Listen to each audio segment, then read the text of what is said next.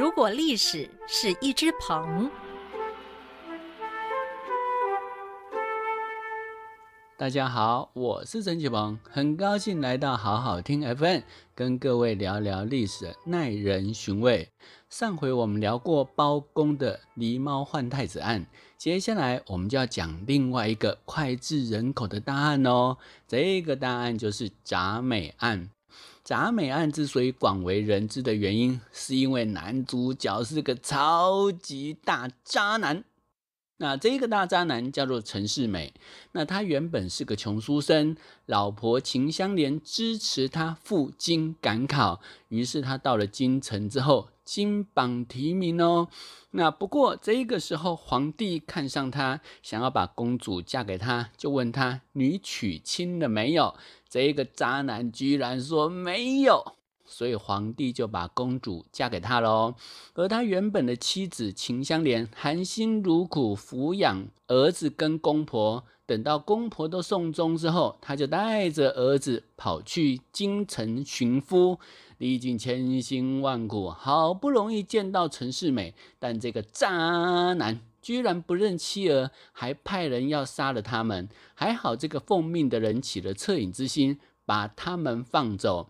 那秦香莲因此后来跟包公拦轿申冤，陈述冤情。那后来包公查明真相，把陈世美抓起来问罪，用龙头铡处以极刑。这个故事听起来是大快人心呐、啊，不过宋代有没有哪个驸马叫做陈世美呢？我告诉各位，没有，这一段剧情纯属虚构。不过这个故事也并不是完全没有历史原型，只不过它的历史原型不在宋代，而是在清代。那清代这个故事是怎么回事呢？话说清代有个清官叫做陈守美，你看陈守美跟陈世美是不是差一点点？有没有谐音哈？那他娶了个妻子叫做秦心莲，那秦香莲跟秦心莲也是一字之差。那这个陈守美在顺治年间考中进士，顺治皇帝没有重用他，是康熙才重用他。那不过。官做大了之后，上门拉关系请托的人也多喽。陈守美一开始还接见，到后来不生其扰，干脆闭门谢客。但那些请托的人觉得陈守美实在太不够意思了，纷纷聚在一起骂他忘恩负义。那这个时候正好有个戏班正在演戏，唱一出戏叫做《琵琶记》。那这个《琵琶记》就是讲负心汉的故事，于是这些人就要戏班班主把男女主角的名字换掉。换成陈世美跟秦香莲，反正谐音嘛，就当做是原本的那两个男女主角就对了，来发发怨气哈。而这个戏班班主拿了他们给的银两之后，拿人钱财与人消灾嘛，就真的把男女主角的名字给换掉了哦。于是这一出戏后来就改成这两个男女主角。那原本这出戏是圆满收场，不过后来观众看得非常激动，希望能够把这个陈世美斩掉，那戏班班主一听傻了，哪有人在乱改戏的？因为观众入戏怎么入到这种地步？但为了怕引发众怒，只好去后台找还没卸妆的包公演员来救场。结果这个包公演员硬是给他改了剧情，用包公身份砸了驸马爷。哦，观众看的是通声叫好啊！结果这个戏班班主一看大受欢迎，于是就干脆这么样演下来了。那各位听到这里，你会不会觉得陈守美很无辜？只因为不想被人请托关说，就因此留下了千古臭名哈。再来说说铡美案中的龙头铡，嗯，看过包青天的人一定都知道，包拯有三口铡刀，分别是龙头铡、虎头铡跟狗头铡。龙头铡斩皇亲国戚，虎头铡斩文武大臣，狗头铡斩市井刁民啊。这三口铡刀是宋仁宗赐给包拯使用的，也称为玉铡三刀，可以先斩后奏哦。而且传说这三口铡刀的来历很不简单，它渊源自上古三大邪刀。那这是怎么回事呢？话说上古时代有人锻造三把刀，把它称之为龙牙、虎翼跟犬神。锻造时不仅用了许多毒物，而且还在刀中下诅咒，所以这三把刀后来成为邪刀。而这三把刀后来落入了夏朝国君夏桀的手中，夏桀把刀供奉在太庙之中。那后来商汤伐夏桀时，这三把邪刀阴风阵阵，还使得殷商大军死伤无数啊！那这该怎么办呢？所以后来商汤是请出上古神器轩辕剑，才把这三把邪刀击碎。碎片则封印于商朝太庙地下。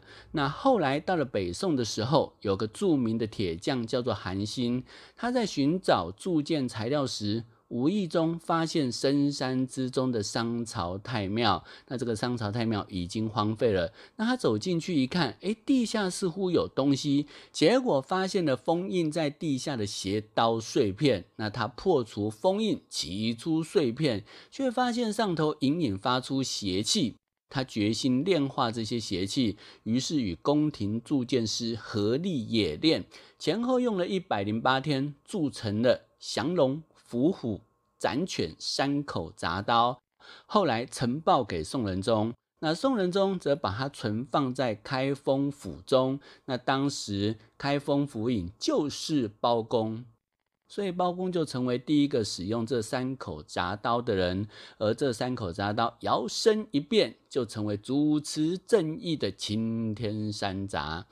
不过，传说毕竟是传说嘛。那如果我们回归正史的话，那就要对深信不疑有这三把刀的人说抱歉喽。因为宋代不仅没有开封山闸，甚至连刑具里也都没有铡刀。因为秦汉的死刑是腰斩，后来几经改革的时候。隋朝的时候，也不过只有斩首跟绞死这两种刑罚。后来到了唐宋时代，沿袭隋代制度，那顶多是对特别严重的罪多增设一个凌迟处死。那所以一直到宋代为止，也只有三种死刑方式而已。因此，包公如果要处死犯人，也只有这三种行刑方式，没有所谓的开封山闸啦。那事实上，连“闸”这个字也都很晚才出现。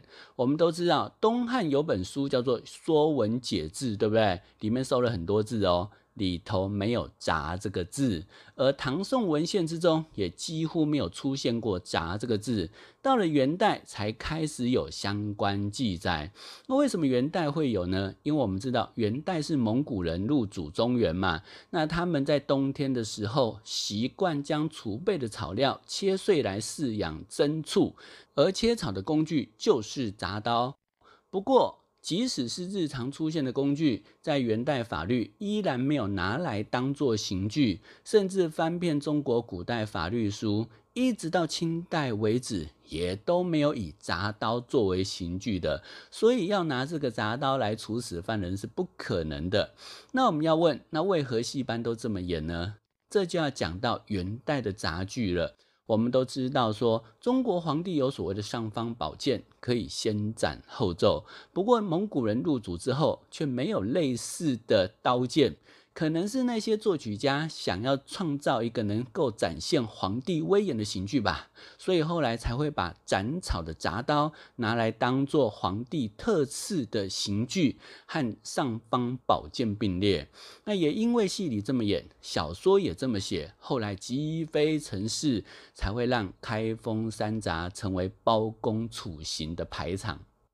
讲到这个地方，大家一定会问：啊，开封山鍘是鍘，不会连包公这开封府尹也是假的吧？还好这倒不假，只是他当了一年多就离任了，这么短的时间要判这么多大案也很难吧？